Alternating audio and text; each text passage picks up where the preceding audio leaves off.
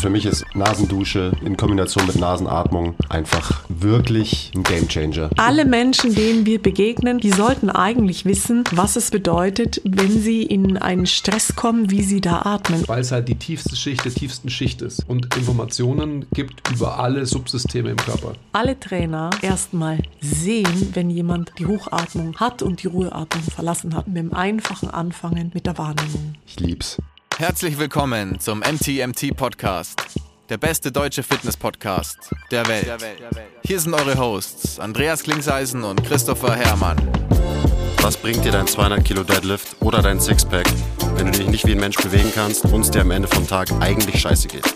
Wir geben bessere Antworten auf die Fragen der Fitnessbranche. Für was brauchst du 100 Zertifikate, wenn du keinen Zugang zu deinem Gegenüber findest? Du musst einfach ein Menschenmensch sein. Grundprinzipien sind Systemen einfach immer überlegen. Es geht um Prozessliebe und nicht um Ergebnisorientiertheit. Fitness und Gesundheit sind keine Endziele, sondern sich dauerhaft autoregulierende Prozesse. Wir haben zwar keine Ahnung davon, aber wir reden trotzdem drüber. Willst du das Intro machen, Brigitte? Weil du weißt ja auch die Folgenummer, oder? 196 oder 197. 198.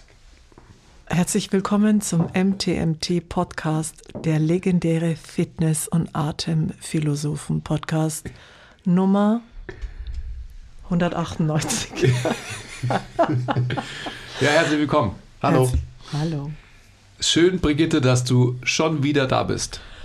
Ich freue mich riesig. Vielen Dank für die Fortsetzung und mich brennt schon wieder für die nächste, nächste, nächste Fortsetzung.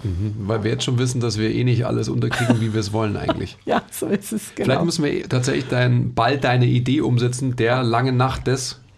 Der Fitnessphilosophen, Der die Fitnessphilo- lange Nacht ja. der Fitnessphilosophen, der Fitness- und Atemphilosophen. Also ich würde es schön finden, wenn wir mehrheitlich dann bei auch Atemphilosophen landen, damit das Thema nicht wieder hinter der Fitness hinten nachsteht. Ja, man müsste sich natürlich die Frage stellen, warum muss man es ähm, extrahieren? Man muss es wahrscheinlich am Anfang, weil Atmen ist ja auch Fitness. Äh, Ja, wir wissen das, Hm. das ist richtig. An dem arbeiten wir aber gerade alle. Genauso machen wir es. Ähm, ich denke, es wird sich heute in so eine Richtung entwickeln, dass wir eigentlich so einen QA-Podcast haben werden, weil nach deinem ersten Besuch bei uns ähm, hat es ja nur so gehagelt von Fragen. Und ich denke, wir können, wenn wir wollen, ähm, ja, uns welche rauspicken und die einfach nacheinander beantworten. Bei mir war das ganz genauso. Vielen Dank an alle Menschen, die sich bei mir gemeldet haben, die viele tolle Fragen hatten, wo auch einfach nur ein cooles Feedback kam. Das tut so gut, wenn man in all diesen Jahren versucht, ein Herzensthema so nach vorne zu bringen. Also vielen Dank für eure Unterstützung und wir werden heute heute, ich, wir, werden, wir, können gar nicht alle beantworten, so viele Fragen kamen, aber wir starten damit und eben, ich würde sagen, der eine Teil der Fragen kann beantwortet werden im Buch vom James Nestor, gibt es ja auch als Hör, Hörbuch, Breathe. Äh, Super Hörbuch Entschuldigung. übrigens. Super Hörbuch, kann ich wirklich nochmal ans Herz legen.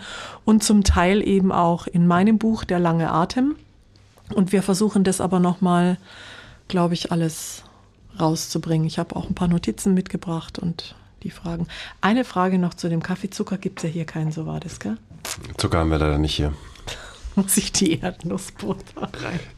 Das wäre auf jeden Fall ein Honig. First. Honig kann ich dir geben, wenn du Honig magst. Äh, gerne. Ja? Kommentiert mal, ob ihr auch immer Erdnussbutter in euren Kaffee reintut. Also früher haben wir ja Butter in unseren Kaffee reingetan. Da gab es ja ähm, diesen Trend. Ich weiß nicht, ob das immer noch ein Thing ist. Früher, das ist ja süß, wenn, wenn du sagst früher. Also für mich ist es schon früher, weil das ist jetzt so, ich meine, wann war die Phase vor fünf, sechs Jahren? Da haben wir uns ins Café gesetzt und uns dann halt Butter Ach, bestellt Butter in den zum, Kaffee. zum Kaffee. Genau, Was sagt der Barista dann dazu? Das musst du vielleicht Aua. probieren, weil das ist so, ein, Ja. ich glaube, Akazie oder so. Also speziell. Ich probiere doch erstmal ohne Honig und dann.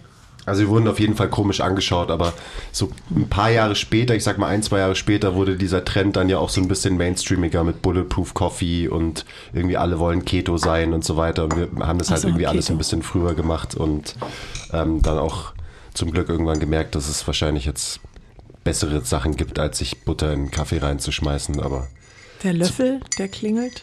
Macht ja nichts. Okay, okay. Entschuldigung. Also, Barbara Schöneberger sch schmatzt ja auch während ihrem Podcast, hast du gerade gesagt. Genau, die muss hier auch her. Barbara. Babsi. Ja, wie auch immer. Ich hatte gerade noch einen Gedanken, das habe ich natürlich wieder verloren, weil ihr so komische Sachen wie Honig und Butter im, im Tee besprecht. Kaffee. Genau. Ähm, Die Fragen, die die Zuschauer Ja, Fragen. Nee. Lange nach der Atem. Die lange Nacht der. Atem. da wollte ich nochmal drauf eingehen. Genau. Ja, was, ist wunderbar. Das, was ist das für ein Format? Boah, das müssen wir uns überlegen. da fragt er jetzt die Medienfrau genau. Ich wünsche mir mal, weil also wir stellen fest, wir haben immer zu wenig Zeit und Ja. Sabine Rückert ist ja auch zu Gast gewesen in diesem, ich weiß jetzt leider nicht, wie es heißt, Podcast von der Süddeutschen, glaube ich. Da wird ein, genau, da Ja. wird so lange gefragt und interviewt, bis derjenige dann Amen oder Stopp oder sonst was sagt. Die hat sieben Stunden 20 und ich habe mit diesen sieben Stunden 20 Podcast und fand, dachte ich mir so, was sind die sieben Stunden schon vorbei?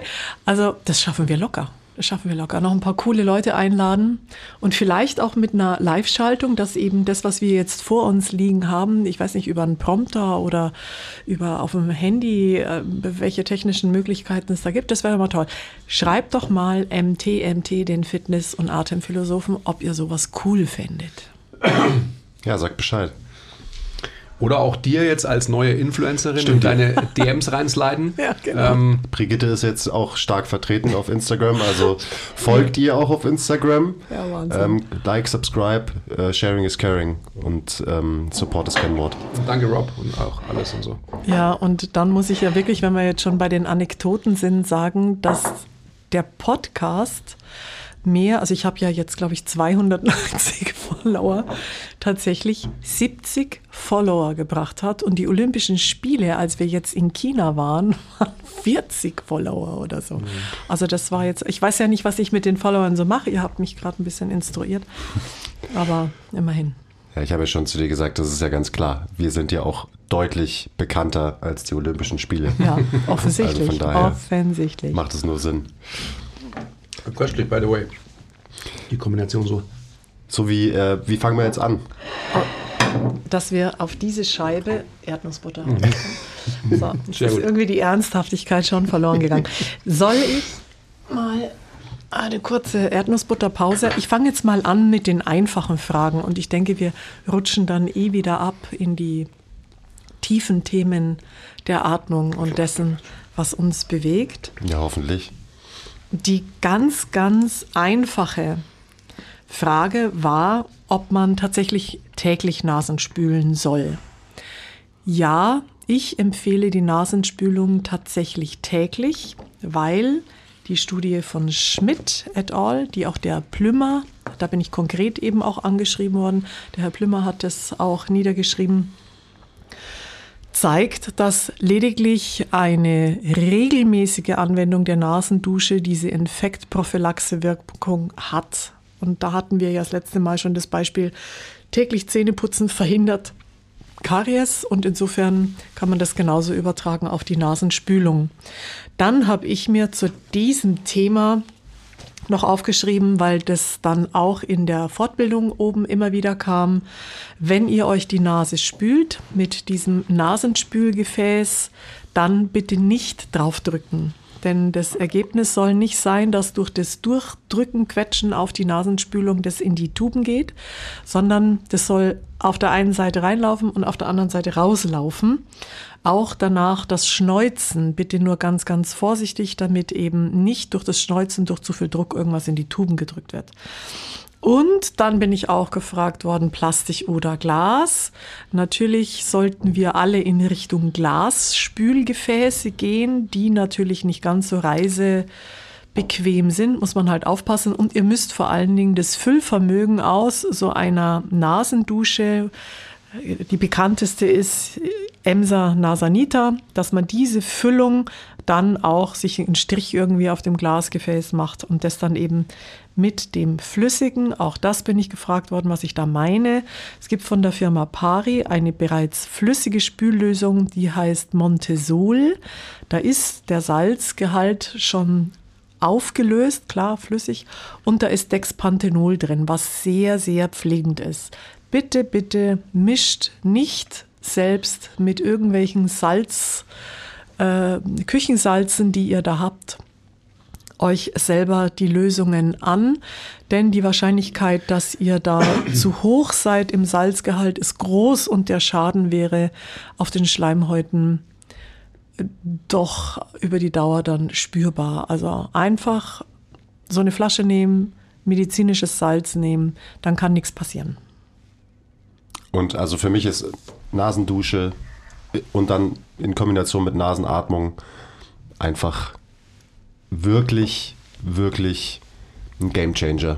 Also war es schon, ähm, als ich angefangen habe, meine Nase zu duschen vor ähm, ein paar Jahren und als jetzt nochmal so dieser erneute oder vermehrte Fokus auf Nasenatmung dazugekommen ist, funktioniert es bei mir alles deutlich besser und ich bin da, glaube ich, ein gutes Beispiel, weil mir wurde Asthma diagnostiziert, ich wurde schon operiert, ähm, chronisch entzündete Nebenhöhlen, alles, was dazu gehört. Ähm, also ich bin dann ein Opfer und deswegen kann ich sagen, das macht wirklich was mit einem. Das hilft tatsächlich. Ich kann halt nicht sprechen. Macht ja auch nichts. Mir klebt die Erdnussbutter. Ansonsten, wir haben ähm, ein paar Fragen von euch bekommen. Wie gesagt, wir werden die heute so ein bisschen durchgehen. Und auch so eine Frage, das hast du, Brigitte, das letzte Mal so ein bisschen angerissen. Und da wollte ich dich sowieso, also ich hätte dir die gleiche Frage gestellt. Da ging es so um die sogenannte thorakale Hochatmung, was ja ein biomechanisches Muster ist, also eine oder eine Kompensation, wie viele Menschen atmen. Und dann als eine Ableitung daraus, dass man hypoventiliert. Also hypoventiliert heißt, man atmet quasi zu wenig. Zu wenig und zu wenig ab. Mhm. Genau, insgesamt zu wenig und zu wenig ab. Ähm, dass du vielleicht nochmal berichtest, warum du so den Fokus auf die Hypoventilation legst, weil ich kann mich noch gut daran erinnern, als ich das äh, Buch von Patrick McKeown gelesen habe, ähm, Erfolgsfaktor Sauerstoff, da reitet er hauptsächlich auf der Hyperventilation Genau, rum. ja. Ähm, und du hast jetzt gesagt so, ja, das ist schön und gut, aber ich sehe hauptsächlich das andere, die Hypoventilation. Ja, genauso wie bei der Ruheatmung und Atmung unter Belastung müssen wir sicherlich die Mechanismen unterscheiden, die entstehen für eine chronische Hypoventilation und eine chronische Hyperventilation. Beginnen wir die Reise mit dem, was den meisten Menschen sicherlich geläufig ist, ist die akute Hyperventilation. Der Klassiker, die Tüte vor den Mund halten, das ist ein Bild, mit dem kann jeder was anfangen. Das ist eine akute Hyperventilation. Jemand atmet zu schnell und atmet zu viel ab. Zu viel CO2. Zu viel ab. CO2 ab. Danke. Genau. Und dadurch hat er die hat, entsteht eben diese akute Hyperventilation. Weiß man ja, Tüte davor, rückatmen, CO2 wieder rein. Das kennen wir. Jetzt ist dann der Begriff, den du beschrieben hast, die chronische Hyperventilation entstanden. Die chronische Hyperventilation wäre definitionsgemäß ein zu viel Atmen. Was ist zu viel Atmen oder was meint es? Meint einmal die Atemfrequenz, dass ich zu viel atme, aber eben auch, dass ich zu viel abatme. Genauso wie bei der akuten atme ich zu viel in der Frequenz und zu viel ab.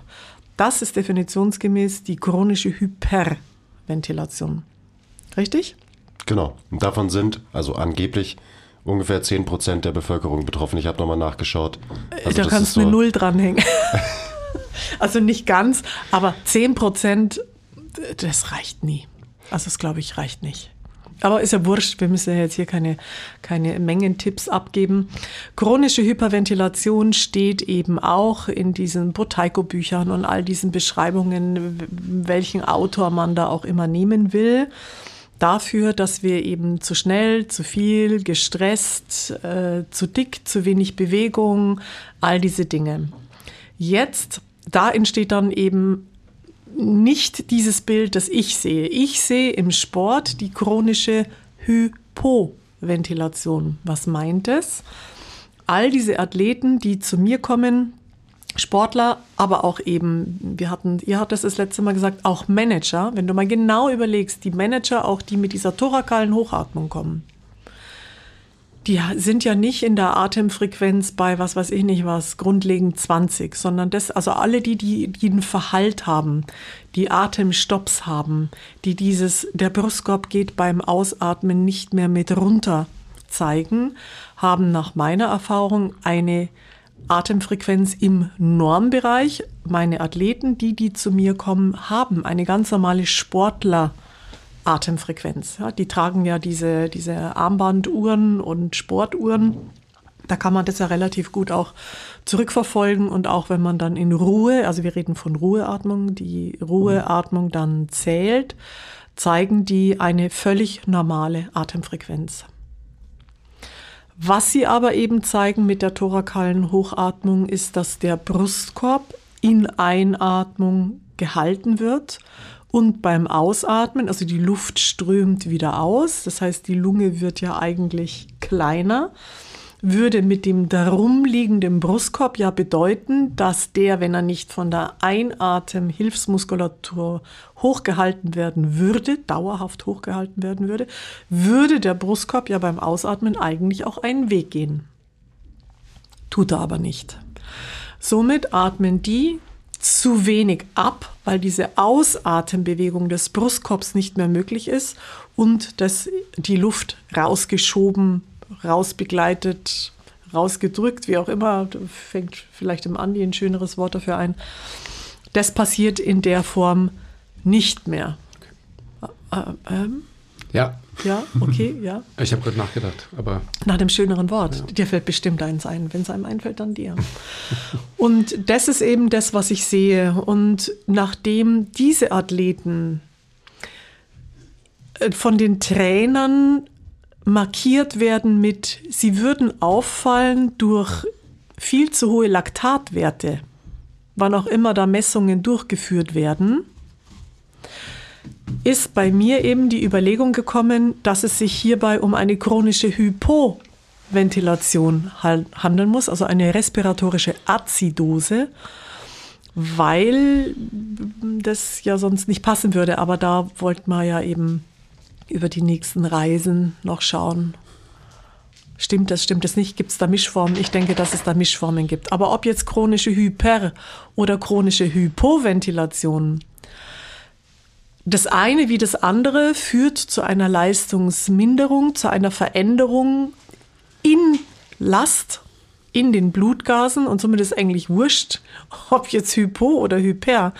Fakt ist, die haben eine funktionelle Atemstörung, die leistungslimitierend ist, auf der einen Seite und auf der anderen Seite natürlich mit einem gesundheitspädagogischen Leben nicht vereinbar.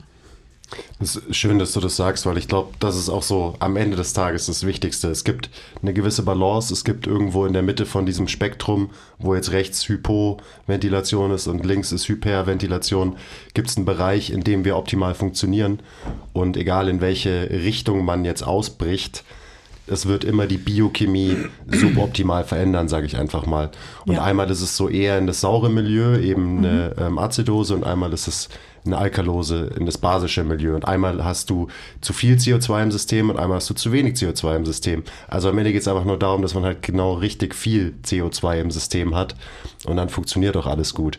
Und dann ist es vielleicht auch gar nicht so wichtig, wie man, was es jetzt ist. Genau. Das Wichtige genau. ist, dass man wieder zurück zur Mitte kommt. Ja, zur Mitte kommen und zur Mitte kommen bedeutet eben, dass man diese Atemmanöver, diese Atempattern, Nasenatmung, Mundatmung und welchen Weg sollte die Atmung eigentlich gehen? Wie sieht eigentlich die richtige Atembewegung aus? Wie sieht die richtige Frequenz aus?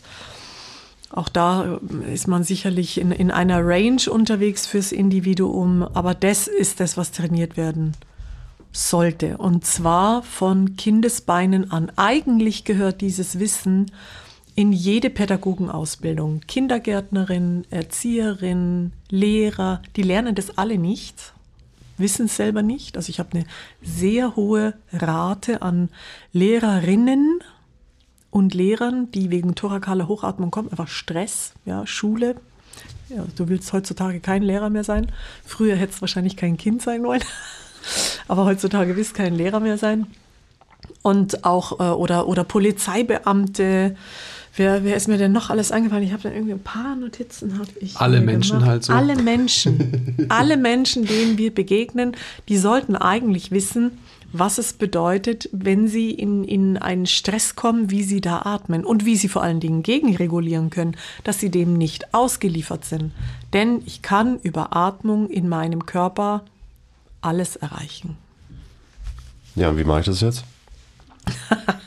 Du, Ja, wir du, du kannst hier uns nicht so anfüttern und dann einfach uns nicht, uns nicht sagen, wir, wie es wir geht. können auch eine kleine Übung zusammen machen. Alle Gerne. und alle, die den Podcast hören, okay? Dann setzt euch für euch gerade im Moment mal bequem hin. Schließt die Augen. Augen schließen, die Augenbrauen entspannen. Lasst mal die Spannung aus den Augenbrauen raus. Die Augenlider berühren sich nur ganz leicht. Den Biss der Zähne lösen das Gesicht weich machen. Lass mal die Schultern los. Stell dir die Form eines Kleiderbügels vor, dass die Schultern weich und breit nach unten sinken dürfen.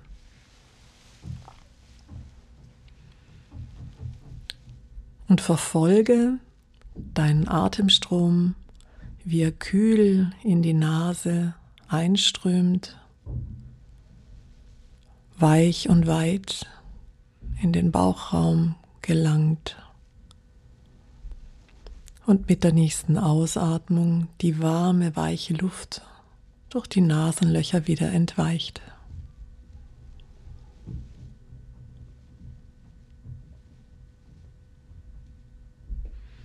Zum Beispiel so, das wäre jetzt so eine einleitende Atementspannung. Schwupps, die Jungs wieder wach machen. ja, Man sieht auch einfach, wie schnell es funktioniert. ja, Wie schnell es geht halt. Was? Wenn man sich darauf einlässt ja, und loslässt ja. und dekompensiert und dekomprimiert. Aber du hast ja gerade Genau. gar nichts zur Atmung so wirklich gesagt. Ja, zur Atmung habe ich gerade nichts gesagt. Das ist eine einleitende Atementspannung, die man machen kann, die man sich immer wieder ähm, repetieren kann. Die, du meintest jetzt die Atembewegung, wie die geht oder wie man das machen Genau, kann. sowas. genau. Also eben, das, die Atmung wurde ja gerade indirekt quasi beeinflusst. Sie wurde Ja. indirekt beeinflusst über das Vegetativum, dass du versuchst, eben diese Elemente loszulassen. Denn in einem entspannten Funk auch, aber entspannt funktionierendem Körper, ist die unwillkürliche Atmung eigentlich etwas, was man nicht groß benennen muss. Sie strömt im Idealfall durch die Nase ein. In der Ruhe ist es so, dass das Zwerchfell die Hauptatemarbeit macht. Das Zwerchfell senkt sich ab, Organe sind nicht komprimierbar und dadurch kommt der Bauch raus, ja immer, weil die Luft geht ja nicht im Bauch, das muss man ja auch dem einen oder anderen nochmal sagen. Die Luft geht natürlich in die Lunge, das Zwerchfell senkt sich ab, der Bauchraum kommt nach außen, weil die Organe nicht komprimierbar sind. Und dann geht das Zwerchfell seinen Weg zurück. Ich bin auch ein bisschen empfindlich, wenn es immer heißt, es ist passiv. Nichts im Körper ist meines Erachtens passiv. Auch dieses Zurückgehen aus der Absenkung in seine Kuppelform ist ja ein aktiver Weg. Das ist ja nicht passiv. Es ist vielleicht ein bisschen passiver als die Einatmung, aber passiv trifft es trotzdem nicht so wirklich gut. Genau. Und dann strömt die Luft, dadurch, dass die Kuppel nach oben gekommen ist, wieder aus. Also es hat ja auch was mit ähm, Raumluft, mit Luftdrücken zu tun. Und wenn die Luft aus dem Brustkorb ausströmt, muss ja der Brustkorb nach unten gehen. Bei uns im Alltag, bei vielen ist es eben so, dass die Einatemhilfsmuskulatur ständig zieht. Dazu noch eine Mundatmung und dann bist du halt im Stresslevel riesig weit oben. Und also allein nur, dass ich es jetzt gesprochen habe, merke ich jetzt, dass ich noch weiterhin entspannt bin. Ich weiß nicht, wie viele Sätze danach ihr jetzt auch schon, weil ihr euch ja darauf einlassen könnt, ein bisschen runtergefahren seid. Das ist eben das, wo wir hin müssen. Wir haben es im Podcast 1 gesagt, ob jetzt eure Kunden, ob Athleten, ob meine Patienten, egal wurscht, wer, jeder darf sich gerne Atemrituale angewöhnen, die einen wieder ein bisschen ins normale Level zurückholen. Ich finde so, ähm, also Das ist ja das, was man umgangssprachlich dann flache Atmung nennen würde, wahrscheinlich, weil man ist die ganze Zeit eingeatmet und wenn du schon eingeatmet bist, kannst du nicht mehr wirklich gut einatmen und atmest dementsprechend relativ flach. So? Nee, also ich verstehe unter einer flache, ich versuche das zu verstehen, was du sagst. Eine flache Atmung wäre für mich jetzt eher jemand, der den Brustkorb, aber das jetzt kann jetzt nur meine Wahrnehmung sein, den Brustkorb eher flach hat, sich zurücknimmt und dann sehr flach von der Atemexkursion her atmet.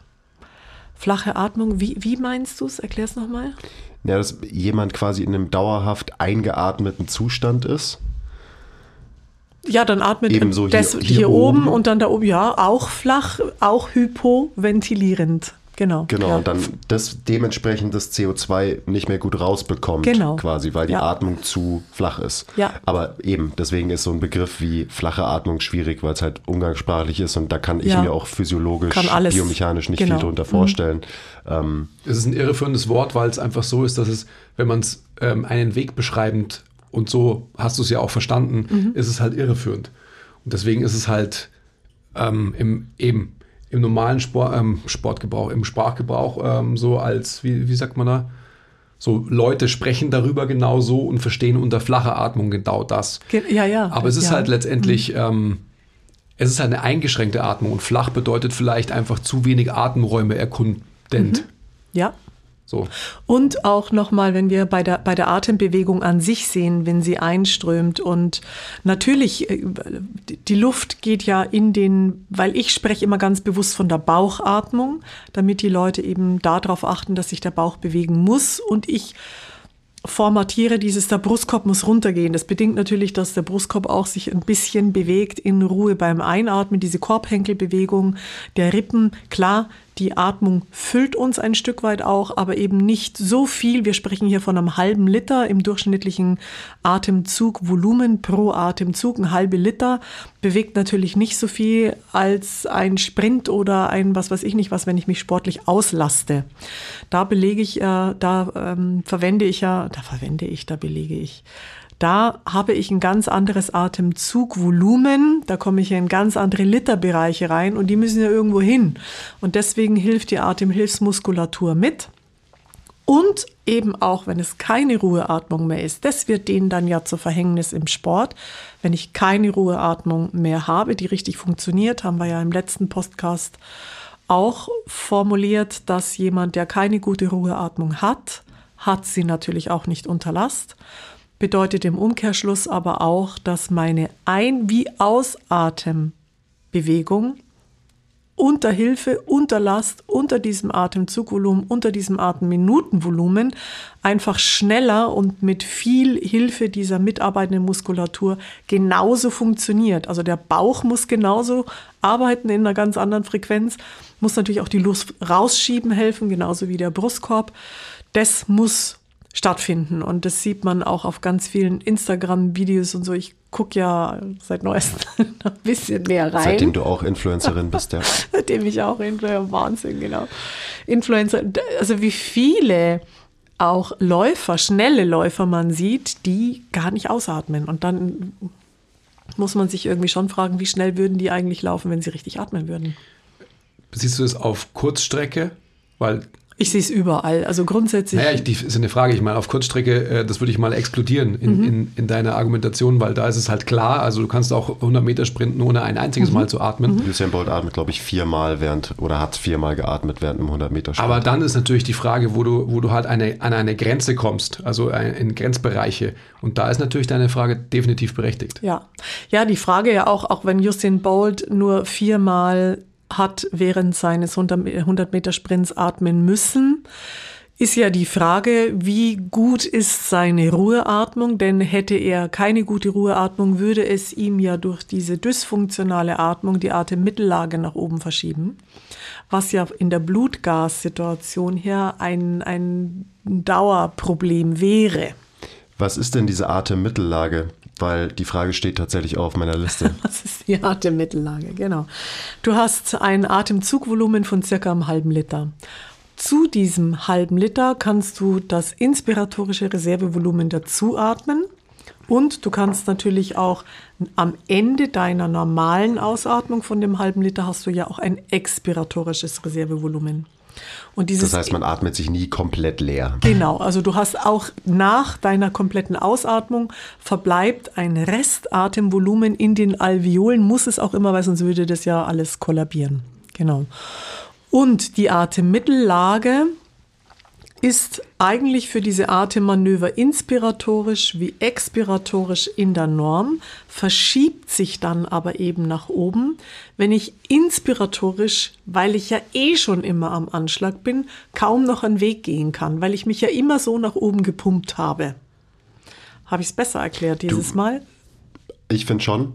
Für mich ist so dieser Spruch, so du kannst nicht dahin gehen, wo du schon bist, ja. da sehr äh, treffend. Und das Interessante ist ja, dass wir diesen gleichen Spruch auch verwenden, wenn wir zum Beispiel über Range of Motion von genau. einzelnen Gelenken reden. Ganz genau. Ja. Und das Konzept kannst du eins zu eins übertragen mhm. auf dieses komplette, komplexe System, genau. Atemzyklus eigentlich. Und man kann das einfach googeln, Lungenvoluminas, gib ein bei Google und dann kann man sich das genau noch dazu anschauen. Oder in mein Buch. Und deswegen, weil diese Schwelle quasi. Mal, hat, sie hat schon gelernt sie, jetzt. Schon, schon, gut. ja. Das letzte Mal hast du mich daran erinnern müssen, du hast doch auch ein Buch geschrieben, genau. ja, scheiße, irgendwie muss ich es ja irgendwie die ganze Arbeit. Oh Mann. Also der, diese Atemmittellage verschiebt sich nach oben. Ja. Und das ist genau der Grund. Und das finde ich auch wiederum so interessant, dass du gesagt hast, was ich sehe bei, bei meinen Athleten. Ähm, ist eben, dass sie ihren Brustkorb nicht runterbekommen. Ja. Und wir werden dauernd gefragt, so, ja, ihr redet ja immer toll über Atmung und so, und was soll ich denn jetzt machen? Und wir sagen immer, die Low-Hanging Fruit eigentlich, das war, was, was man als das? erstes, was ist das? die die zu, am zu einfachsten pflückende Frucht. also das, was also, wir also einfach, das habe ich, ah, okay, das meint das, was dir den, den meisten mhm. Ertrag gibt erstmal und Super. was eigentlich eine einfache Intervention ist, ähm, ist für uns und da sagen wir auch immer zum Beispiel im QA, erstmal ausatmen lernen. So, das ist das, was wir immer sagen. Und das ist genau das Gleiche, was du sagst. So, die Leute müssen lernen, dass der Brustkorb wieder runterkommt, dass man einmal komplett ausatmet und dann kann man vielleicht, wenn man das auch langfristig besser lernt, die Atemmittellage wieder nach unten, also wieder zurück zur Mitte verschieben. Und deswegen ist Ausatmen so wichtig und dieser Skill ausatmen können, weil du kannst erst richtig einatmen, wenn du davor einmal richtig ausgeatmet hast. Er ist schon auch ein Atemphilosoph, gell? Das ist, also wie, das ist so toll bei euch, wie wenn ich dann, ihr seht ja, oder da, man sieht seine Augen, deine Augen werden dann immer größer und so. Und ah, das ist auch so. Ja, ich mag das Thema. Das ist auch toll. Ja, ja, ich finde, es ist halt auch so, es ist doch so klar eigentlich. Äh, Uns. Ja, sollte jedem sein, stimmt. Darf ich auch schon was sagen? was vielleicht aber dann.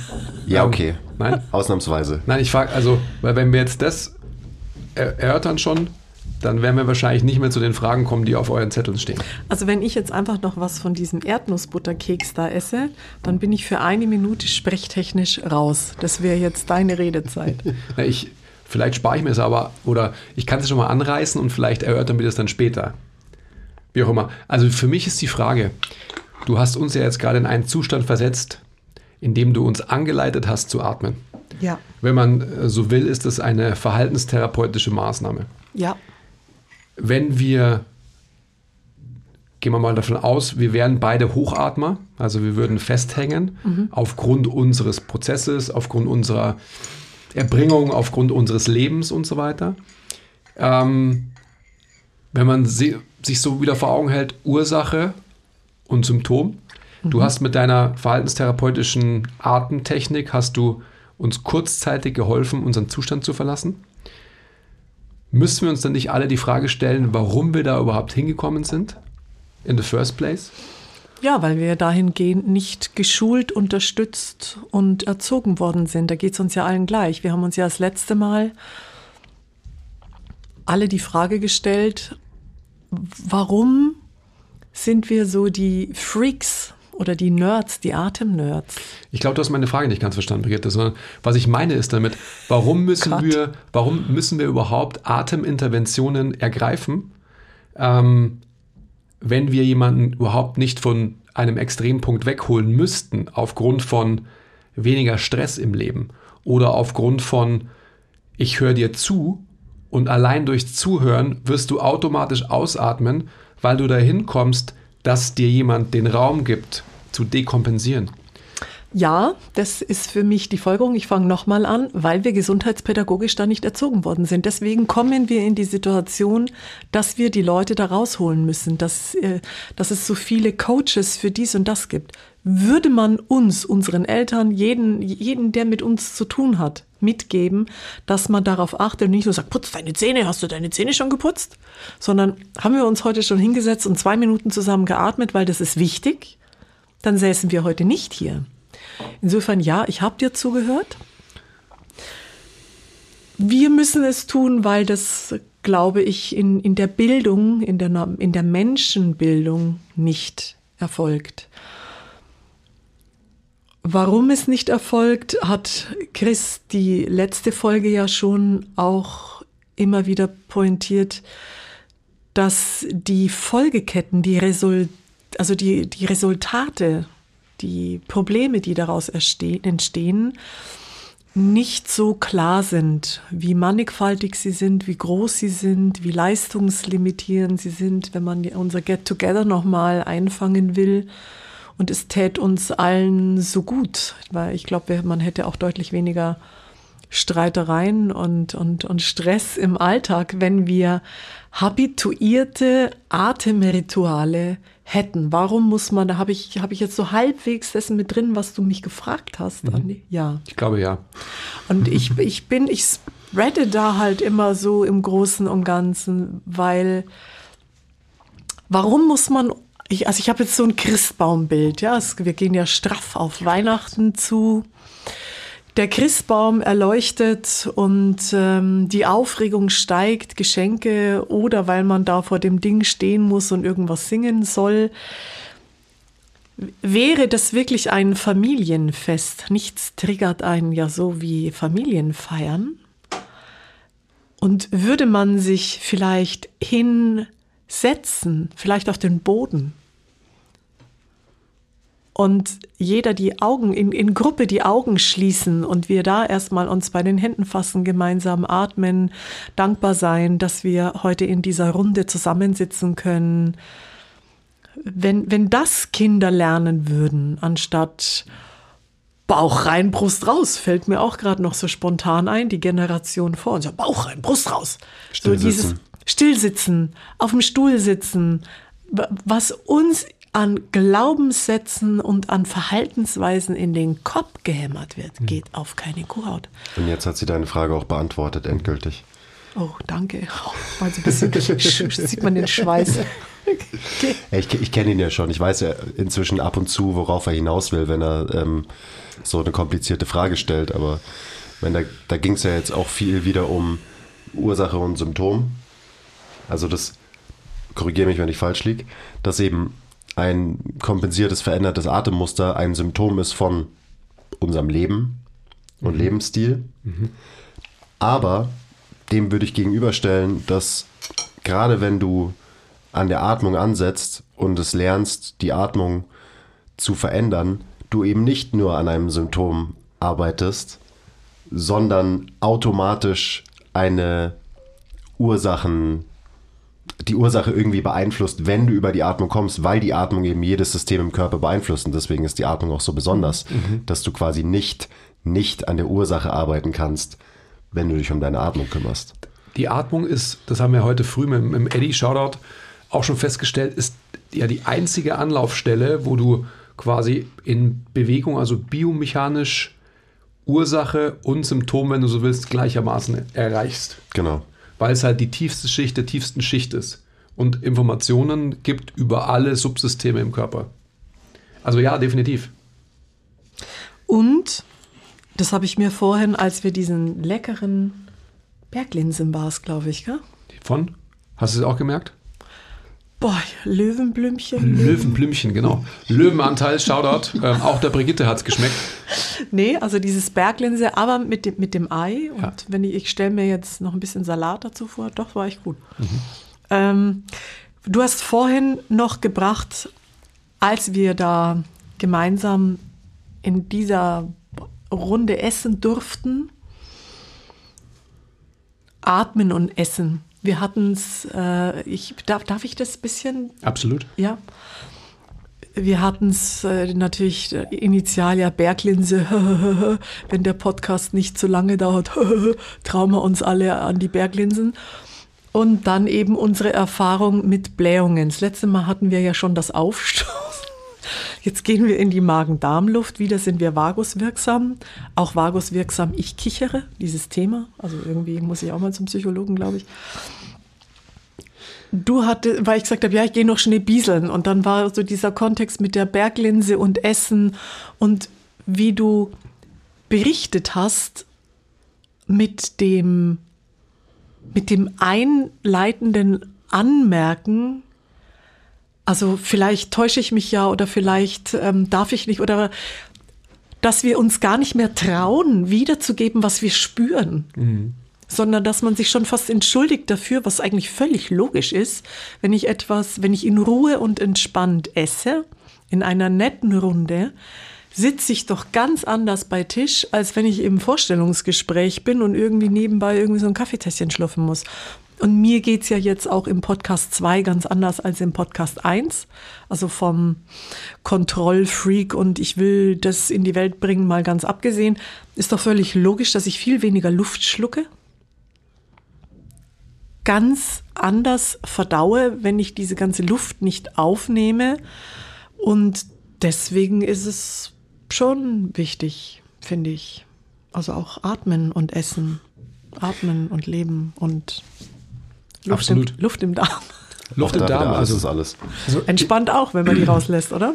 Sowieso muss man ja auch definitiv. Deswegen hat Haribo gerade auch fies einen ziehen lassen. Also sie hat sich hier unter den Tisch gelegt und dann kam so dieses Auf die dieser, richtige Seite dieser Seufzer, dieses habe ich gehört, diese Ausatmung, ähm, wenn ein Hund sich entspannt und kurz danach hat es hier ein bisschen ungut gerochen. Also das scheint auf jeden Fall zusammenzuhängen, das Atmung, Entspannung und ähm, ja, Furzen. Ich sehe das ja auch, also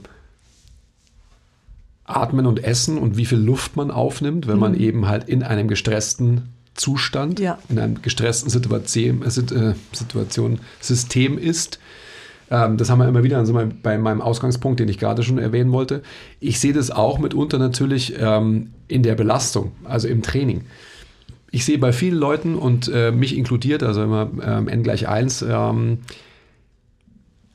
dass wenn ich schwer trainiere, egal ob jetzt äh, kardiovaskulär oder äh, muskulär, also Krafttraining oder Ausdauertraining, whatsoever, ist vollkommen egal.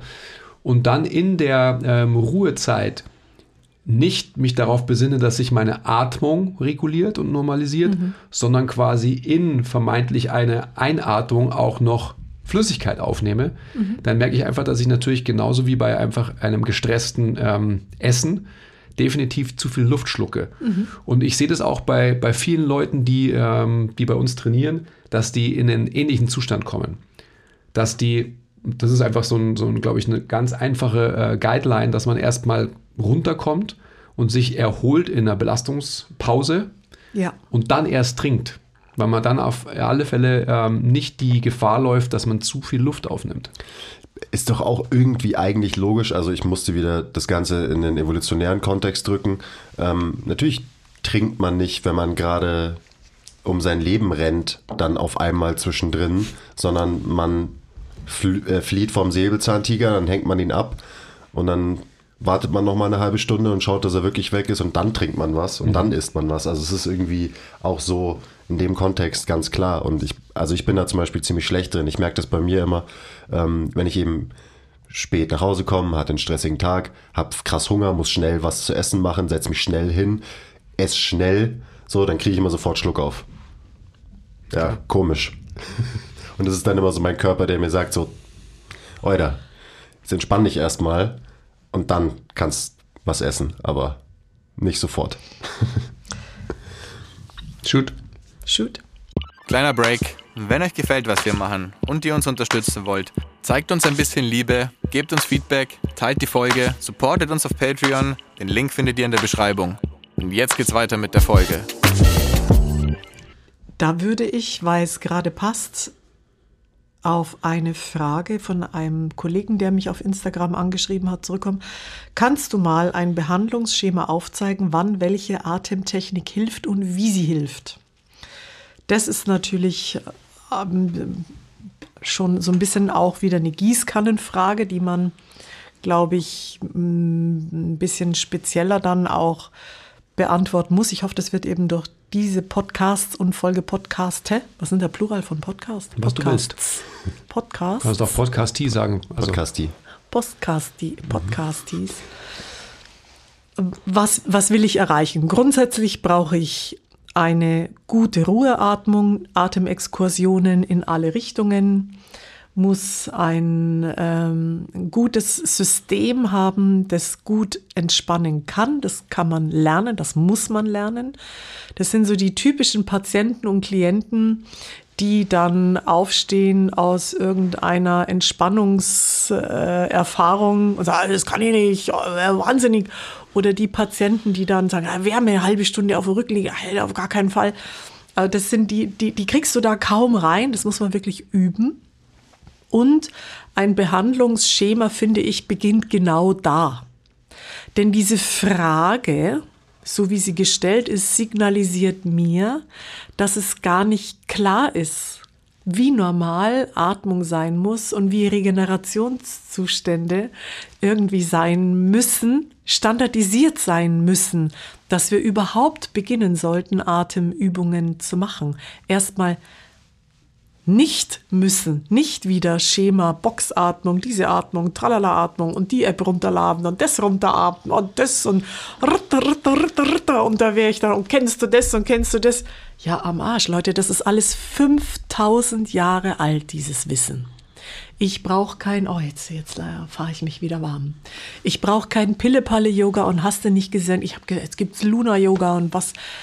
Ey, einfach mal geh auf deine Luna? Matte. Es gibt auch Luna-Yoga. wie der Mond oder? Ja. Das heißt, man praktiziert das auch nur, wenn der Fra Mond frag hoch steht, mich oder? nicht, frag mich. Ich gucke mir das ja gar nicht an, weil Also du aus- also als ein Ausrede, Rad nicht so neu oft erfinden Yoga musst. machen zu müssen, wahrscheinlich. Also da macht man es immer nur, wenn Vollmond ist. Ja, ja, okay. Ja, man muss das Rad auch nicht neu erfinden. Hm. Der Westen dieser Erdkugel, aber das stimmt nicht. Also es gab auch indische Yogalehrer. Es ist weder eine Spinningstunde noch eine On-Top-Stunde, nicht zu müssen. Einfach mal nicht müssen. Setz dich bitte erstmal hin und fang an. Also wenn wir in einem Jahr hier sitzen und ihr seid so gut geworden, dass ich euch ein Behandlungsschema mit an die Hand geben kann, dann mache ich das und zwar, ich schwöre, kostenlos. Aber bis dahin müssen in den nächsten, nächsten zwölf Monaten alle Kollegen, alle Physiotherapeuten, alle Trainer erstmal sehen, wenn jemand keine Ruheatmung hat und keine und keine die Hochatmung hat und die Ruheatmung verlassen hat. Da würde ich jetzt mal ganz allgemein die Frage, kannst du ein Behandlungsschema aufzeigen? Erstmal mit dem einfachen anfangen mit der Wahrnehmung. Ich lieb's. Ge- genau das ist auch immer sowas, wo ich mal so den Kopf schütteln muss und ja, und was ist das Schema und, mm, und hier Box Breathing und die Methode und die Methode. Und ich, ich bin halt auch einfach nicht so gestrickt. Ähm, aber also was ich zum Beispiel gerne mache mit, mit Kunden am Ende von der Session ist, die legen sich einfach entweder auf den Bauch oder auf den Rücken, manchmal mit erhöhten Füßen, manchmal auch einfach so auf den Rücken. Und dann sollen sie einfach zum Abschluss von der Session die Augen zumachen und drei Minuten atmen. Und das Einzige, Wow. was ich ihnen sage, ist, Toll. atme länger aus, als du einatmest. Genau. Und dann muss man auch nicht mehr machen. Ja. Und auch wenn ich bei mir selber merke, so, oh mein Gott, ich aus was für Gründen auch immer, ähm, ich komme gerade in einen gestressten Zustand oder ich bin gerade gestresst, dann muss ich nicht sagen, okay, ich stelle mir jetzt meinen Timer und mache in meiner App vier Minuten Box Breathing, sondern dann atme ich einfach für ein paar Atemzüge brauchst gut und äh, dann passt's auch. Also immer so dieses, ich brauche die perfekte Atemübung und welchen Drill kann ich machen und so weiter. Das ist so, ja, ich verstehe es, aber es ist Atmung. So, come on. Da passt Atme dann- halt mal aus. Passt dann die Frage dazu, Dosierung von Atmung, Atemübungen für den Alltag und für den Sport. Dosieren. Also das, was wir gerade gesagt haben, muss Standard sein. Und dann, wie dosiere ich Atmung? Mach einfach morgens und abends oder auch in der Mittagspause oder wenn du weißt, ich gehe in einen stressigen Kontakt oder Mail oder was auch immer und ich komme gerade daraus. Immer wenn du merkst, dein Erregungsniveau ist gerade über Fokus, über Konzentration, ist ja nichts Schlechtes. Also der Wechsel von Stress und, und Nicht-Stress ist normal. Mhm. Die Frage ist nur, genauso wie beim Körper auch, das Funktionsüberwiegen muss sein Maß halten. Und demnach muss ich natürlich auch in der Atmung, in den Atemübungen für den Alltag das entsprechend dosieren. Und wie du es eben gerade gesagt hast, leg dich dann irgendwie auf dem Rücken. Beginnt das Ganze ja auch schon davor. Ja, habe ich meinen Mund zu? Atme ich durch die Nase? Wie weit kann ich durch die Nase atmen? Kann ich meine Schultern loslassen?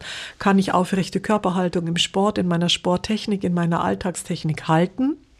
Und Atmung sollte eben so trainiert werden, dass sie wieder unwillkürlich wird, dass wir nicht immer um dieses Willkürliche im Podcast 1395 noch sprechen müssen. Hm. Also ich verstehe die Frage nicht so.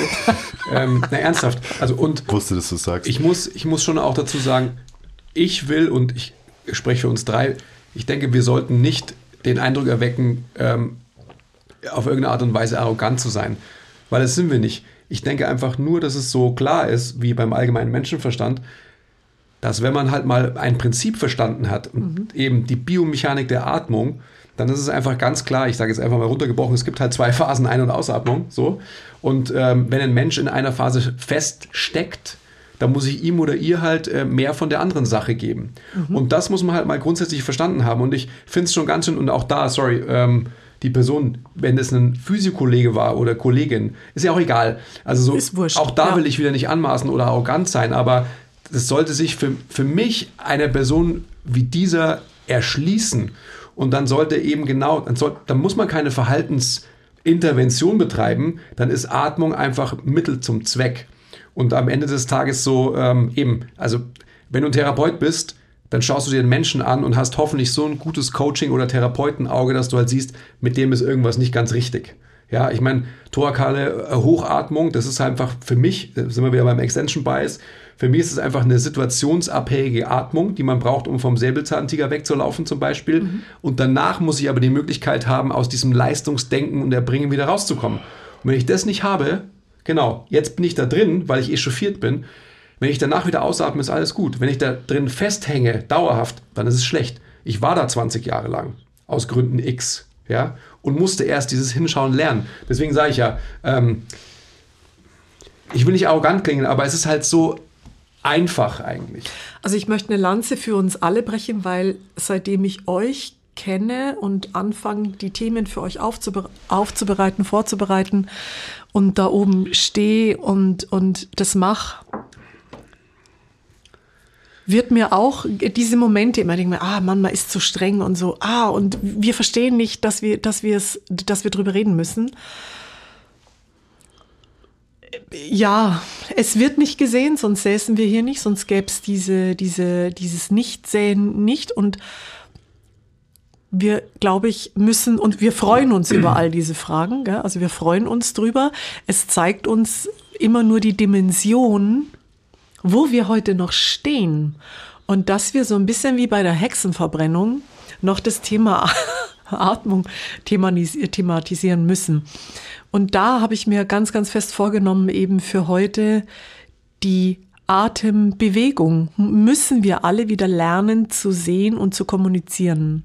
Also angefangen, wie ich gesagt habe, alle Menschen, Pädagogen, Kindergarten, die, das gehört eigentlich fest in den Unterrichtsfach rein weil wir eben nicht mehr in Kulturkreisen leben, wo die Yogamatte ausgerollt wird oder die Strommatte oder was auch immer. Und wo es einfach üblich ist oder war, dass man diese Praktiken gemeinsam durchführt. Und Yoga ob das jetzt Yoga ist oder das ist ja völlig wurscht eigentlich. Eigentlich ist es ja völlig egal. Aber so eine Innenkehr, ein Atmen, das waren ja schon Dinge, die hat man über Tausende von Jahren in bestimmten Kulturkreisen praktiziert. Und sollte man, finde ich, irgendwie schon machen. Und das ist doch auch also gesellschaftlich so, okay, warum ich sage jetzt mal übertrieben, kann niemand mehr atmen heutzutage, hat ja auch viel damit zu tun, dass sich gesellschaftlich so viel verändert hat, weil zum Beispiel ähm, ein Gebet ist genau das, eben die, die Einkehr nach innen, ähm, du wirst wahrscheinlich automatisch runterfahren, besser atmen, ähm, genauso Meditation, Yoga, whatever, whatever. Und dadurch, dass unsere Welt halt immer rationaler wird und gleichzeitig noch stressiger und dann eben solche so eine Praxis halt auch verloren geht, wie eben das Yoga einfach Standard ist, dass äh, eben, dass man nicht mehr betet, ähm, dass man weniger gemeinsam Sachen macht. So, du hast gerade gesagt, dass man das gemeinsam macht und so weiter. Das sind Sachen, die immer wieder verloren gehen. Und deswegen müssen wir jetzt uns dem Thema Atmung wieder so auf so einer rationalen, logischen Ebene Ja. nähern, Ja. was schade ist, aber trotzdem muss man es halt machen, damit es vielleicht irgendwann wieder, ja, du kleiner Stinker, ähm, damit es vielleicht irgendwann krass, wieder ja. intuitiv werden kann und man halt nicht braucht, okay, jetzt muss ich fünf Minuten Box Breathing machen Ich und das bedeutet, ich muss vier Minuten ein und bla und vier Sekunden bla und bla, sondern dann, ja, die zündet ganz schöne Bomben, die, ähm, die Haribo hier. Wollt ihr das, das Ihr schneidet keine Podcasts doch heute schon, oder? Nee, nicht. es wird nichts geschnitten. Das ist die Banane, glaube ich. Ähm, wenn wir hier schon beim Furz sind, gell, Haribo, ähm, das ist auch so eine Sache, dass Hau wir ja. Körperlichkeit so verloren haben, dass wir uns, also man darf nicht furzen, man darf nicht rülpsen ähm, und man traut sich auch nicht mehr, nicht mal mehr laut zu atmen. Ja, Und das beim sehen wir Kinderkriegen. Hebammen können da ein Lied singen, du. Ja, also, wie, man darf nicht laut wie, sein beim Wie Kinderkriegen. pervers aber dann- ist es? Und Ehrlich. wir, wir sehen es jeden Tag bei uns im Gym, wenn wir Atemübungen mit den Leuten machen, wie wenig Leute sich trauen, einfach laut zu atmen. Ja. So, das ist wirklich verrückt und es ist nur Atmen. Ja, So, wir, ja, wir, wir sagen den Leuten meine nicht, hey, lass Erfahrung. jetzt Ja, mal so ja, ja, laut ja, ja. einfahren, wie du kannst. Wir sagen den Leuten einfach, atme mal laut und lange aus. Und es ist nicht so, dass sie das biomechanisch nicht hinbekommen, sondern sie trauen sich aus Gründen nicht, weil alles verpönt ist, was irgendwie, weiß ich nicht, Ja, Geräusche ich, macht. Bei, bei mir ist So. Erziehung ja völlig verloren gegangen. Ich weiß gar nicht, mir hat sich das noch nie erschlossen, warum nach oben oder nach unten nicht irgendwie ein entspannender Vagusreiz stattfinden soll. Ja, ja, das war die Überleitung. Kleiner, kleiner. Rant, aber Haribo. also daher kommt es, dass wir eben ein Konzept brauchen und es nicht mehr hinbekommen zu sagen, okay, ich bin gerade gestresst, warum bin ich gestresst, was kann ich vielleicht machen? Ah, okay, ich atme einfach mal und, und da musst du dich, es muss nicht Vollmond sein dafür, du musst nicht in einem Yoga-Studio sein, du musst dich nicht hinsetzen im Schneidersitz, sondern du kannst, egal wo du stehst, gehst oder sitzt, einfach ein paar Mal gescheit schnaufen, so, what's the big deal? Okay, ich höre schon auf, weil jetzt bin ich schon wieder, ähm, Heute sind wir irgendwie alle, gell? jetzt bin ich schon wieder in der thorakalen Hochatmung gelandet. Die nächste Frage, Leistungssteigerung durch Atmung. Wie, welche Techniken? Haben wir eigentlich beantwortet. Leistungssteigerung, ja, es geht einfach um diese CO2-Toleranz. Es geht um mehr Ausatmen. Welche Literatur dazu? Also ich empfehle es nochmal, weil in diesem Buch so viele Literaturempfehlungen drin sind von James Nestor, Breath. Das muss man kennen. Und das Buch von Brigitte Schmeitzel, Der lange Atem. Nasenspülung und so, das haben wir vorhin schon gemacht. Leistungssteigerung, also wir haben es zwar schon gesagt, ich wiederhole es trotzdem nochmal. Wenn man ein besseres Atemmuster in Ruhe hat, wird man automatisch auch ein besseres Atemmuster unter Belastung haben, was eine Leistungssteigerung nach sich ziehen wird. Ja, ich habe jetzt eine Frage an euch, denn ich weiß, wie ich das kommuniziere. Die Patienten, Athleten kommen ja sehr speziell deswegen zu mir. Wie kommunizierst du das Thema Atmung? Wie bringst du das an den Mann, an die Frau? Jetzt mal an euch, an die MT, MT, Fitness- und Atemphilosophen. Ähm, also wir haben ja schon vor dem Podcast kurz drüber geredet. Bei uns startet eigentlich jede Session mit Atemarbeit, mit einer Atemübung. Das heißt, es ist irgendwie Standard bei uns. Das heißt, wir müssen das auch gar nicht so proaktiv vermitteln und den Leuten irgendwie sagen so, oh ja, und wir schauen uns jetzt mal deine Atmung an und wir starten jetzt mal mit einer Atmung, sondern das ist irgendwie halt einfach die erste Übung von der Session. Das heißt, da wird es schon irgendwie vermittelt, ohne dass man ein Riesending draus machen muss. Ähm, Und was man dann in dieser Atemübung macht und wie man die individuell gestaltet und dann sein Gegenüber anpasst, das ist alles dann super nerdiges biomechanisches Zeug, da muss ich jetzt gar nicht drauf eingehen. Ähm, und dann das, was ich vorhin auch schon gesagt habe, einfach einen Cooldown machen und sagen, hey, mach die Augen zu, atme zwei, drei Minuten. Ich sage dann immer so, ich komme nicht dann wecken, so nach zwei, drei Minuten, weil die Leute fahren halt meistens so krass runter, dass sie dann kurz äh, vorm Einpennen sind. Ähm, und es sind dann auch so Leute, die vielleicht am Anfang Widerstände hatten gegen dieses Thema, mhm. aber wenn sie das halt mal erleben, wie schnell man nach einer Stunde Training einfach in einen entspannten, regenerativen Zustand zurückkehren kann, ähm, dann ist auch der Buy-in da. Dann ist auch so, ach so, dieses, dieses Atmen ist anscheinend relativ wichtig. Das heißt, durch das Erleben von einem Switch ähm, vom Zustand, da catcht man die Leute, glaube ich, am besten. Nicht indem man ihnen rational erklärt, warum Atmung so wichtig ist, sondern indem man sie es erleben lässt. Da kriege ich gleich das Bild da von dem Begriff ach, ich brauche endlich mal wieder Urlaub. Ja, dieses Bild Urlaub oder dieses Bild, ich lege mich jetzt nach der Übung hin, wenn man dann den, diesen, diese Atmung so erlebt. Ich würde so weit gehen, dass wir gar nicht in einem Alltag in einen Zustand kommen dürfen, wo ich das Gefühl habe, ich brauche Urlaub. Bin ich jetzt zu weit? Nein wenn wir, wenn wir das schaffen, mit unserer Arbeit und mit dem Anstecken von ganz, ganz vielen Leuten, auch gerade wenn ich mich um Körper, Körperlichkeit kümmere, geht es ja nicht darum, einen rausgeschobenen Brustkorb zu präsentieren, sondern es geht doch um ein, eine normale Haltung und eine normale Atembewegung, die eben auch keinen Stress im Alltag erzeugt, im Sport- und Bewegungsbereich genauso wie im Alltag, wenn ich eben meine, meine Zeit so voll habe, dass ich 24 Stunden pro Tag und 12 in der Nacht brauche. Wenn das so voll ist, dann ist sicherlich auch für Atmung nicht mehr genügend Raum, dann regeneriere ich nicht mehr, weil hier dann nämlich auch noch die Frage steht, wie kann ich meine Regeneration, Heilung durch Atmung optimieren, verbessern, unterstützen? ist eigentlich alles eine Wiederholung. Ausatmen, normale Atemmuster sich erarbeiten. Und ich glaube einfach auch ganz fest daran, wenn man wieder ins Ausatmen kommt, dass man auch feststellt, was man alles gar nicht braucht. Was man alles gar nicht mehr will. Was man sich selbst oder andere einem aufgesetzt haben. Da kommt vielleicht jetzt so, so der Satz, so mal Luft wieder an alles dran lassen. Absolut. Raum schaffen, Raum ermöglichen. Atemräume, allem Raum geben, dem Gegenüber Raum geben. Wenn ich, wenn ich weniger Frequenz habe, ja, guckt euch mal, ah, wir sind schon, ah. wenn ich weniger Frequenz habe, weniger Atemfrequenz, habe ich bestimmt auch die entspannteren, was heißt bestimmt, die habe ich, habe ich entspanntere Beta-Wellen, also Gehirnwellen.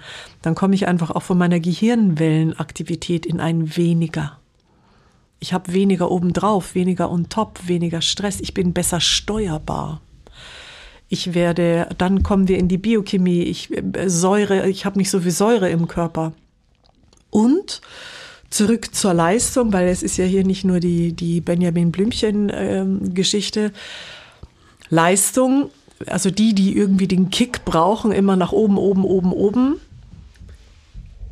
euch muss sich erstmal die Basis erschließen, also die Basis muss erstmal erschlossen sein. Und dann kann ich eben dieses Bild vom kleinen Krokodil, das Krokodil, das im Teich schwimmt, wenn ich da bin, wenn ich es schaffe, mich so zu regulieren, weil ich normalerweise so gut schon reguliert bin, kann ich eben mit dieser Range auch spielen, rauf wie runter. Und dann kann ich eben auch zuschlagen, also jetzt im übertragenen Sinne kann ich eben dann auch die Leistung abrufen, weil ich es viel besser auf den Punkt bringe durch Fokusübungen. Ja, und dann würde, also das würde ich heute schon noch gerne, den Bereich Meditation würde ich heute dann, wenn wir da eh schon sind, wir, also, darf ich da gleich überleiten? Kannst du machen, wenn du willst. Ja. Mach, was du willst, Hauptsache jetzt gehen. Mach, was du willst. Ist Ruhe. Meditation. Was ist Meditation? Meditation bedeutet eine Fokusübung, eine Konzentrationsübung. Meditation bedeutet nicht, auf irgendeiner App irgendeiner CD, gibt sowas überhaupt noch, auf irgendeiner App mir irgendetwas anzuhören. Das ist nicht meditieren, denn da komme ich nicht in den Gehirnwellenbereich durch Zuhören, in den ich rein muss. Es kann aber trotzdem ein guter Einstieg sein. Das kann genauso wie ein Buch auf den Bauch legen für die Bauchatmung ein guter Einstieg, ein guter Einstieg sein, damit man überhaupt wie es geht. Anleitung braucht es. Also wir brauchen Menschen, um Menschen zu helfen, um Menschen zu entwickeln, zu fördern. Dazu braucht es einen warmen Menschen. Bedeutet, wenn ich gelernt habe, wie meditieren geht, wie geht's, setz dich einfach hin. Das muss nicht Yogi perfekt im Schneidersitz auf dem Boden sein. Das kann alles sein. Ich behaupte nur, im Gegensatz zu einem anderen Autor, der sagt, dass es wurscht wäre, man muss irgendwie in einer Form so sitzen, dass der Kopf nicht angelehnt ist. Ich glaube, der Kopf muss frei sein. Warum? Meditieren in Rückenlage führt zu diesen Automatismen, dass du dann eher eben entspannst und einschläfst. Es ist sehr viel schwieriger, dann lassen wir es bei, es ist sehr viel schwieriger, im Liegen zu meditieren als im Sitzen, wo du eben deinen Fokus sehr viel besser halten kannst, dadurch, dass der Kopf irgendwie der, der Kopfwecker ist eingebaut, wenn dir der Kopf dann immer noch so wegnickt, dass du immer wieder ins Bewusstsein kommst. Denn meditieren ist nicht entspannen, es ist alles andere als entspannen, es sind Gammawellen. Das sind die Wellen, die oberhalb der Beta-Wellen sind. Bedeutet, was mache ich? Ich setze mich hin, ich schließe die Augen, ich brauche hinten ein bisschen eine Streckung im Nacken, versuche alles loszulassen, wie wir vorher bei der Einleitung gemacht haben. Dann komme ich ja erstmal mit den Gehirnwellen runter, setze mir dann einen Fokus, einen, der mir lieb ist, der mich nicht verschreckt, der mich nicht irritiert, sonst denke ich über den ja dauernd nach. Das kann jetzt eben zum Beispiel der Atem sein. Kühl, kommt die Luft in die Nase rein und warm aus den Nasenlöchern wieder raus. Und dann versuche ich eben meine eingestellte Meditationszeit auf einer App, gibt es schöne Klingeltöne dann, aber eben selber aktiv durchführen. Dann meine eingestellte Meditationszeit durchführen. Es gibt ein paar Regeln. Eine einmal festgelegte Meditationszeit wird nie unterbrochen. Ich habe den Wecker auf 20 Minuten gestellt. Ich ziehe die 20 Minuten durch wurscht, was das Teufelchen auf der linken oder rechten Seite meiner Schulter sagt. Da kommen 500 Begründungen. Ah, dann kannst du nachher noch mal 10 Minuten und so. Ah, heute geht's aber irgendwie nicht so gut. Das ist ein Training. Äh, genauso wie Vokabeln lernen oder Marathon laufen oder was auch immer. Je öfter ich es praktiziere, umso besser werde ich auch in dem, dass ich da sitze und mich auf etwas konzentriere. Achtsamkeit. Achtsamkeit, genau. Ich kann auch irgendein für eine, eine bedeutungslose Wortsilbe nehmen. Das kann irgendwas sein. Ja, es müssen nicht immer irgendwelche tief begründeten Mantras sein. Es gibt auch so ein paar Meditationsschulen, die für ein Wahnsinnsgeld, ein Wahnsinnsgeld, dir ein angeblich geheimes Mantra verkaufen das, wenn du mal nachschlägst, weiblich oder männlich und Geburtsjahr immer das gleiche ist. Also das ist überhaupt nicht geheim wir nehmen jetzt einfach Soham. Setz dich einfach hin, stell dir einen Meditationswecker, äh, setz dich hin, genau, Kopf bisschen nach vorne und repetiere Soham, Soham. Oder nimm Pusemuckel, Pusemuckel, Pusemuckel, ist völlig egal. Oder Blume oder für den Anfänger ist es eben ganz hilfreich, wenn ich ein für mich bedeutungsloses Wort nehme. Und je regelmäßiger wie Zähneputzen, Nasenduschen und so weiter, ich das praktiziere, umso besser und leichter komme ich rein. Und Meditation kann man auf, da gibt es eine Seite hd-achtsamkeit.de, eine sehr, sehr gute Seite, die auch ähm, schöne Links hat zur Wisconsin University, wo es auch eine Abteilung gibt, die sich der Meditationsforschung verschrieben haben. Da ist ja seine Heiligkeit der 14. Dalai Lama derjenige, der Naturwissenschaftler gewesen, der seine Mönche freigegeben hat für diese Meditationsforschungsprojekte. Und man kann eben nachweisen, dass du nach circa 24 oder 26 Stunden kumulierter Meditation Veränderungen im MRT beweisen, also zeigen kannst. Das ist etwas, was tatsächlich nachvollziehbar darstellbar ist.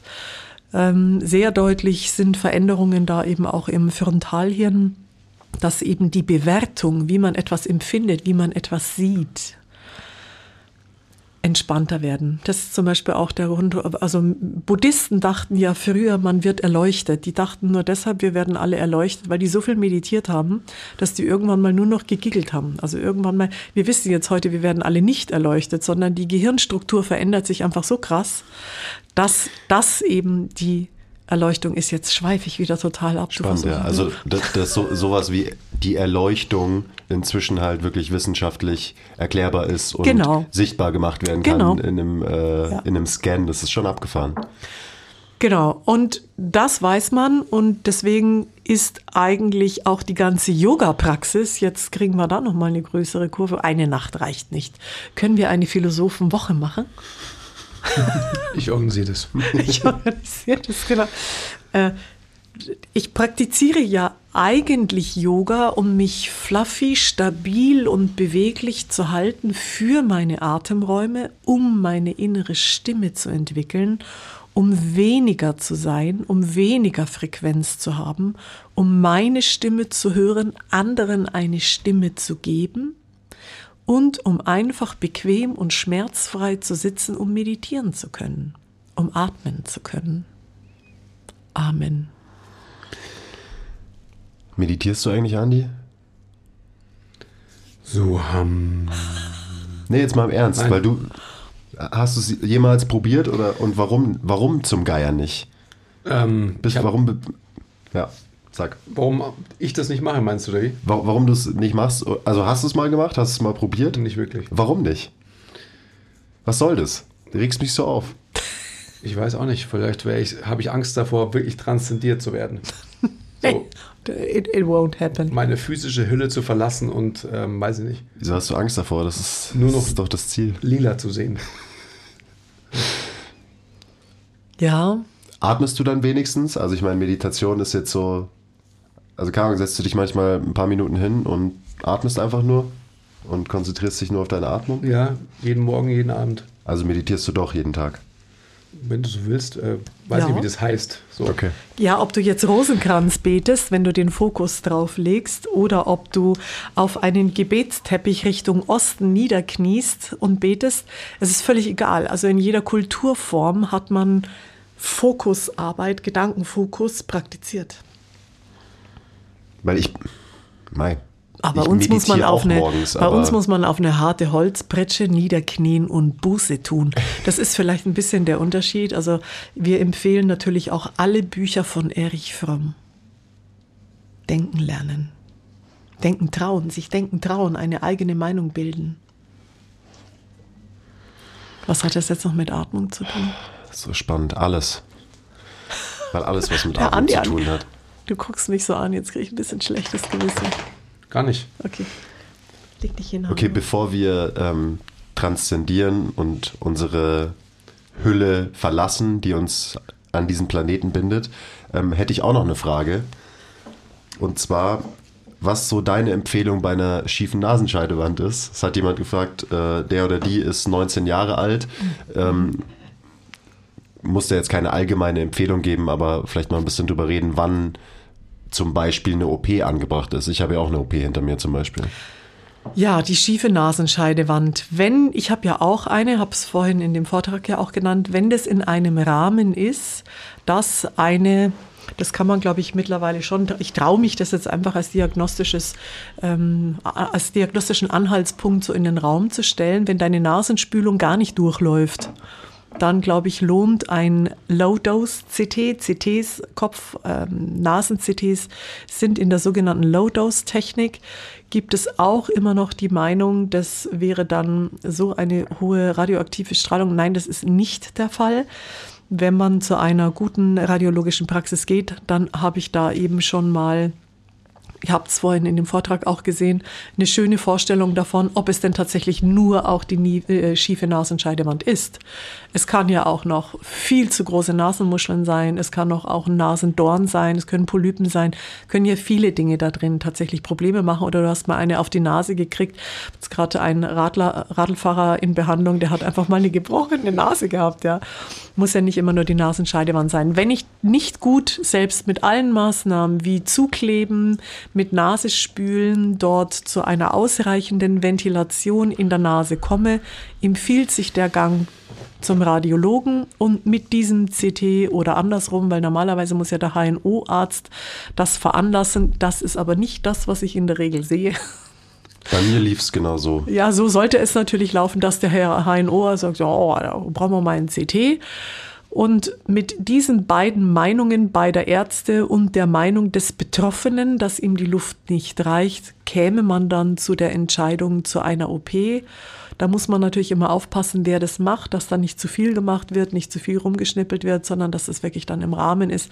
Aber da muss sich jeder dann erkundigen. Ich kann nur empfehlen, wenn wirklich so mechanische Einschränkungen bestehen, das gut abklären zu lassen und diesen Schritt, und das, die Person ist 19. Jetzt gehen wir mal davon aus, da kommen noch 60 bis 80 Jahre dazu, die du nicht ausreichend durch die Nase ventilieren kannst. Also das lohnt sich schon. Ja. Ich, also ich hatte alles, was du gerade aufgezählt mhm. hast. Ich habe äh, die Nase gebrochen, meine Nasenscheidewand war schief, die Nasenmuschel war fucked up, ich hatte Polypen, ich hatte ähm, chronische Entzündungen in den Nebenhöhlen.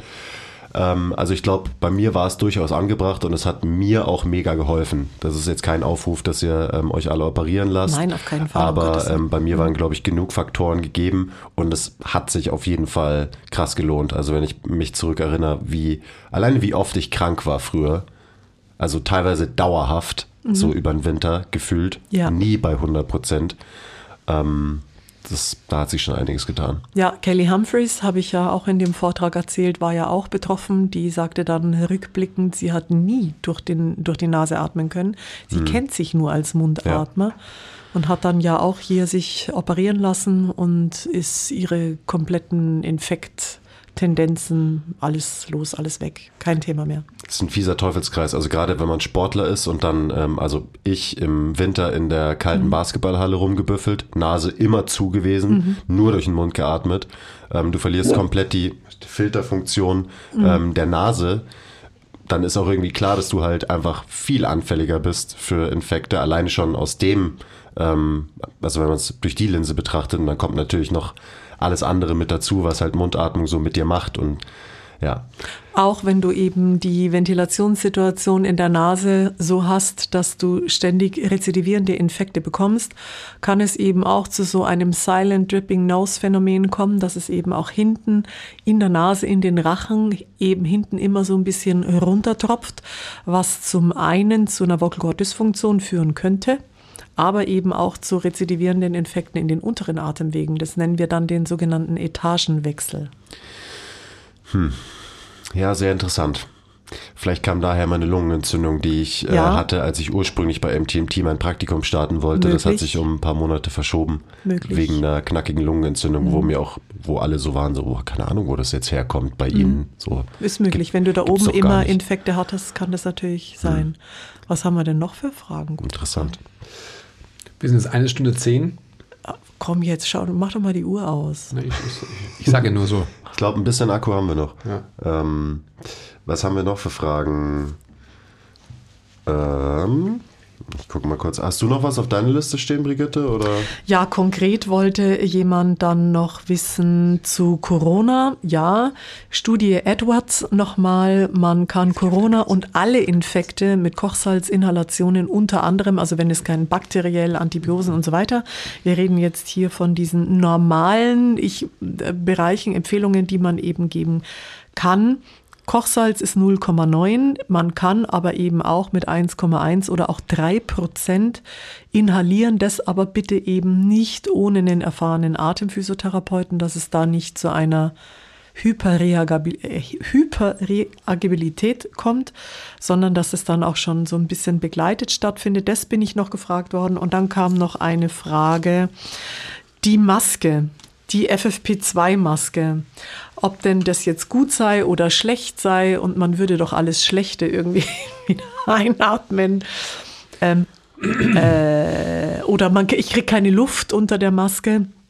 Letztendlich ist es so, wenn jemand eine FFP2-Maske aufsetzt, ich denke, so ging es uns am Anfang der Pandemie allen, die wir eben nicht in einem OP arbeiten und nicht immer ständig eine Maske brauchen, dass wir natürlich erst uns daran gewöhnen mussten. An was musste man sich da eigentlich gewöhnen? Es ist letztendlich die Atemarbeit erhöht durch die Maske. Das führt dann dazu, dass jemand vielleicht das Gefühl hat, ich kriege keine Luft. Er muss es einfach trainieren. Am Ende der Pandemie sollte eigentlich niemand, der öfter und regelmäßig gezwungen war, mit einer Maske im Gesicht zu leben und zu arbeiten, ich mache das zwölf Stunden am Tag und ich bin nicht im Büro, ich arbeite körperlich, zum Teil schwer.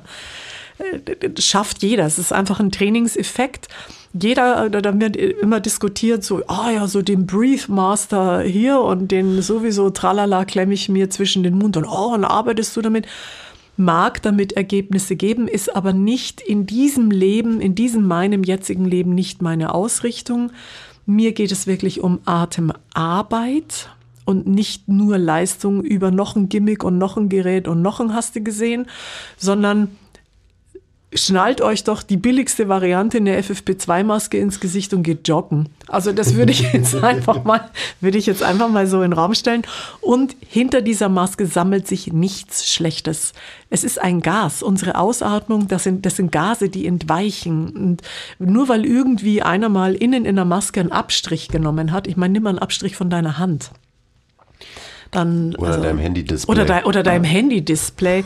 Ja, ist völlig absurd. Wir brauchen die Masken, wir werden sie in Zukunft brauchen und ich bitte darum, bestimmte Bevölkerungsgruppen einfach weiterhin zu schützen oder zumindest zu respektieren, dass es Menschen gibt, die das weiter durchführen möchten. Ich denke sogar, und das ist auch wieder nur anekdotisches ähm, Informationsbereitstellen, dass die Maske sehr, sehr vielen Menschen die Möglichkeit gegeben hat, einen Weg zur Nasenatmung zu finden weil du mhm. meiner Meinung nach äh, unter so einer Maske ganz ähm, entspannt durchaus durch die Nase atmen lernst und natürlich eine Mundatmung ähm, nicht so möglich ist, wie, wie man es normalerweise halt irgendwie braucht, wenn man Mundatmer ist. Weil du die Maske, den, den Stoff atmest? Absolut. Mhm, ja. Und äh, dementsprechend äh, denke ich, dass es auf jeden Fall ein, ein Trainingsmedium war für extrem viele ja, Menschen. Ja. Und nicht nur rein, ähm, dann sind wir wieder bei der Verhaltenstherapie, bei der Maßnahme, sondern letztendlich auch ähm, ein Zustand befeuert wurde durch diese Maske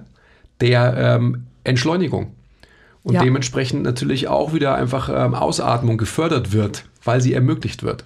Weil durch die Entschleunigung, durch das Medium Maske eine Entschleunigung sich einstellen musste, die unweigerlich jeden betraf.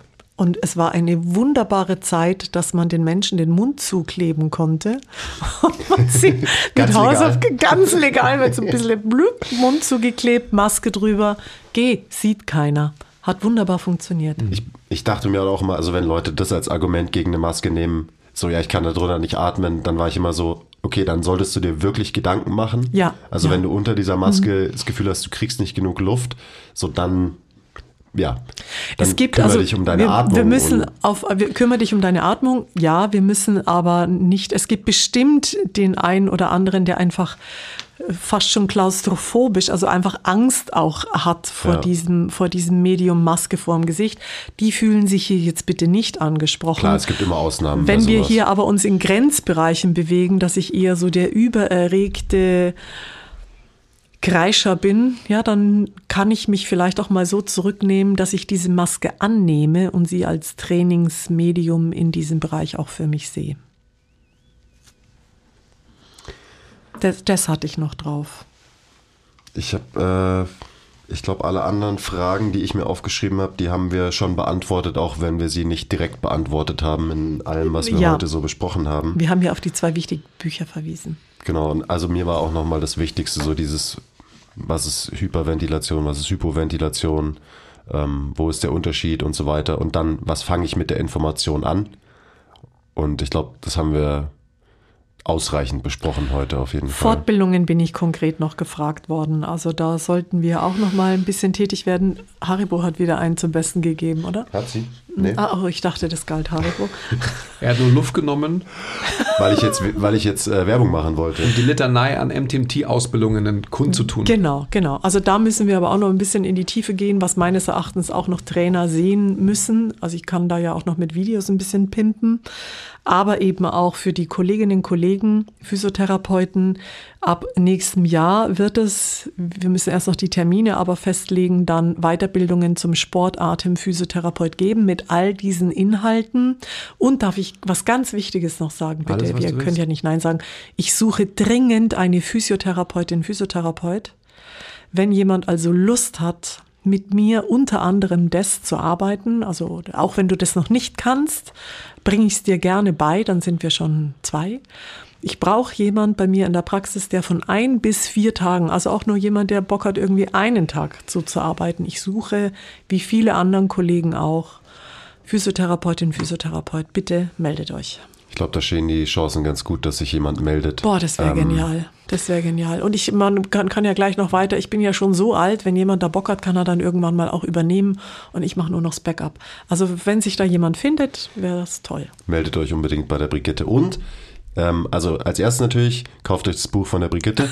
ähm, und wir haben ein Webinar, wo es tatsächlich nur über Atmung geht. Das heißt, Atmung, das Metasystem, verlinken wir euch auch unten. Ähm, hat meine Wenigkeit gehalten. Und äh, das Gruppenmentorship. Da gibt es auch einen Call, wo es nur über Atmung und, also Atmen und Gehen ist der Call. Darf ich da mal mitmachen? Darf ich das mal gucken? Ja klar, Gut, super. nächsten Mittwoch geht's los. Oh, wow, bin dabei. Also für euch ging es in der Vergangenheit an irgendeinem Mittwoch vor ein paar Wochen Ah, los. irgendwann geht es doch hier Ähm, immer wieder von vorne los. Wir brauchen Das stimmt ja alle. tatsächlich, ja. Also das ist die, das ist jetzt die vierte Gruppe. Ähm, da reden wir sehr, sehr viel über eben Atmen und auch Gehen. Ähm, und ich glaube, das ist es. Und eben alle, alle Podcasts. Ich meine, heute ist Folge 198 und äh, Birkenstock. Gehen, Birkenstock. mal, Andi, glaub, bitte. Müssen, okay, Eine das, Minute. Das, das Fass machen wir nur kurz auf und machen es dann schnell wieder zu. Okay, weil wir müssen ja irgendwie schon das Intro, gelernt, den Teaser fürs nächste. sind böse, habe ich vorhin Also gehört. Birken, da müssen wir aufpassen, dann kriegen wir noch von, vom Rechtsanwalt äh, Post.